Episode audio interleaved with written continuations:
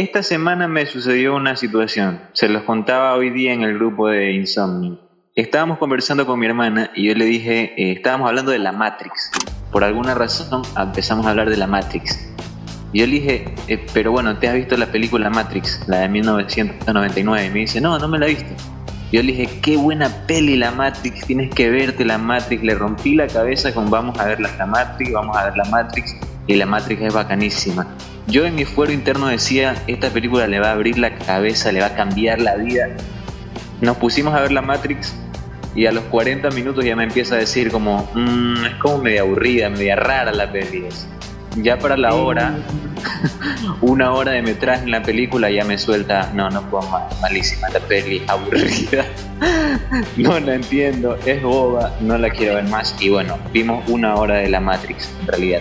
Esto me lleva a preguntarles, ¿les ha pasado que le han contado, le han mostrado a alguien eh, alguna cosa, alguna película, una serie, un helado, no sé, un sabor, una comida, convencidos de que le iba a gustar? dijeron esto que te voy a mostrar te va a encantar. Y cuando la otra persona lo probó, no coincidieron sus expectativas con la realidad. ¿Les ha pasado? A mí sí, yo, yo estaba y le iba a mostrar a, mi, a mis hermanos unos zapatos de un maratón que sí que me habían gustado. O sea, yo en la mañana del shopping y los vi y me parecieron súper bacanes. Yo dije, qué bacano, voy a decir a mis hermanos para, para que lo vayan a ver y, y, que, y que me den el visto bueno, ¿no? Oye, cuando los llevo los dos, oh, es feísimo esos zapatos, ¿qué te vas a comprar? Compa, es como que si me hubiera caído en un charco pero de cara. Simplemente iba con, con no sé, otra idea, ¿no? Pero esos manes me, me lo tiraron abajo. ¿A ti te pasaba, Fabián? Parchís, parchís. Oh, bueno, el, parchís, Jimmy, nos, eh, en la primera etapa de la cuarentena nos dijo, loco, jueguen el parchís, es el nuevo Tinder, es el nuevo Instagram. Y no cuajó, no, no, no, no aprendió. Compa, ¿y a ti te ha pasado que has tenido una situación que le has mostrado algo a alguien y no, no coincidieron las expectativas con la realidad? Me ha pasado a veces con cuando quiero contar un chiste, loco. A mí un chiste que me parece full bueno, full bueno, loco. Y lo voy a contar y de verdad que se ríen por pena nomás, para colitarme, pero no, no sienten el chiste como yo lo siento. Oye, y ahora que lo mencionas, eh, hay gente que tiene un don, ¿no? O sea, hay gente que puede contar chistes eh, que te lo sabes tú de memoria, que te los han contado mil veces, Quizás esas mil veces no te dio risa, pero hay personas que tienen ese don, loco, de contar chistes y hacer reír. sí, sí, sí, la primera que sí, loco. una vez. Yo siempre, no, yo siempre cuento el del pavo y nunca se ríe, ¿no? Aunque te digo algo, también más allá del chiste, de digamos de que hay gente que sabe contar chistes, hay, hay digamos historias, anécdotas o situaciones graciosas que pertenecen a una persona. Por ejemplo, yo creo que ninguno de nosotros dos podría contar eh, la historia del gripe puerco de la misma forma en que la contó Jimmy. Por ejemplo, esa historia le pertenece a Jimmy. Sí, sí, sí, es verdad. Es que es como salvando las distancias, los Beatles, eh, no sé, Paul sigue haciendo Hey Jude, esa es del man. claro. Oye, hablando de gripe puerco, ¿no? yo la otra vez conversé con el man, ¿no? Te agrego algo hoy en la mañana justamente eh, estaba conversando con mi hermana nuevamente y le conté una historia que lo involucra a él. Ya.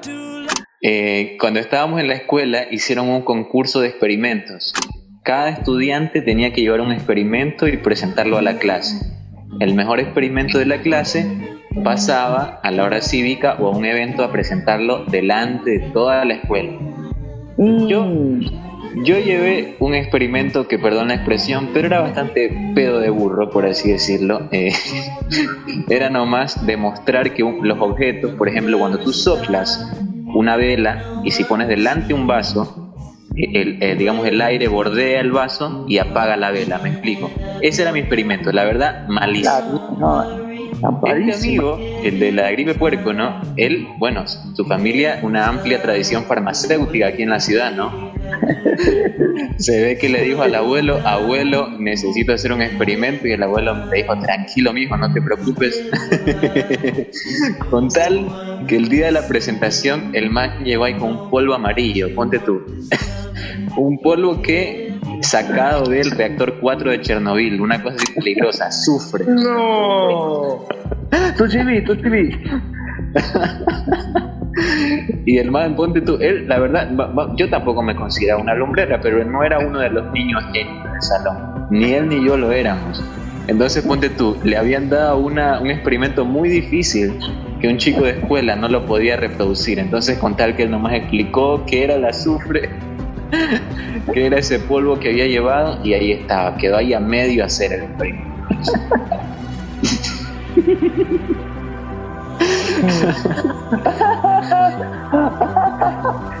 o sea que solo llevó el azufre para presentar el azufre como azufre. no, es que sí le han de haber dado líquidos para mezclarlo, como para que produzca algo. Ponte tú, le dieron la fórmula de, la paracetamol. Él podía haber hecho una paracetamol, pero nomás se aprendió que era el azufre y ahí dejó medio inconcluso. Tiró dos ideas más y dijo muchas gracias y ya.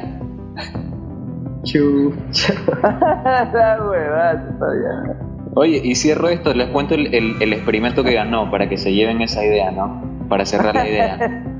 El experimento de mi clase que ganó era una chica eh, que agarró una pluma, pluma roja, pluma azul, pluma negra y pluma verde. Rayó en un papel, las metió como en un líquido, me invento, ponte tu alcohol, y demostró que la tinta al entrar en contacto con este alcohol, con este líquido, se separaba. Entonces el color rojo se iba separando como en varias capas, el verde se iba separando y quedaba una cosa eh, media caleidoscópica, así, este, psicodélica, bien chévere. Solo que como, que como el agua y el aceite se separaban un poco. Eh, no, se diluía. Ponte tú, si una hoja tú imprimes y le cae agua, has visto que, los colores se separan. Eh, bueno, ella hizo lo mismo, pero con pluma. Rayó en una hojita, tac, la sumergió y ella fue la seleccionada de nuestro, de nuestro salón para irnos a representar a, a este concurso, ¿no?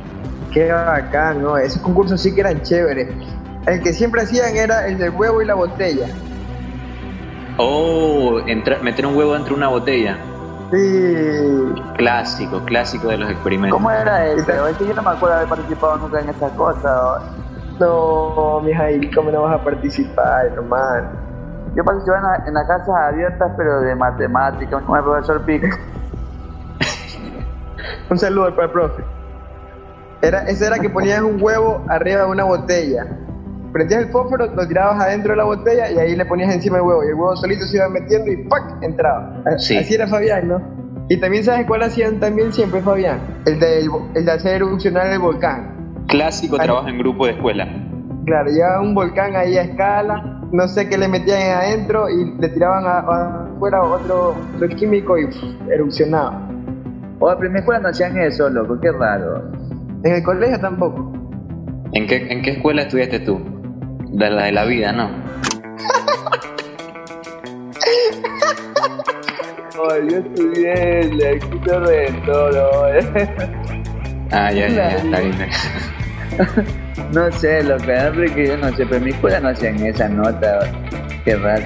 Vamos a ir a una pausa, vamos a ir con algo más de música, vamos a rearmar la llamada del Zoom y volvemos con más de... Eat, Eat up, up, up.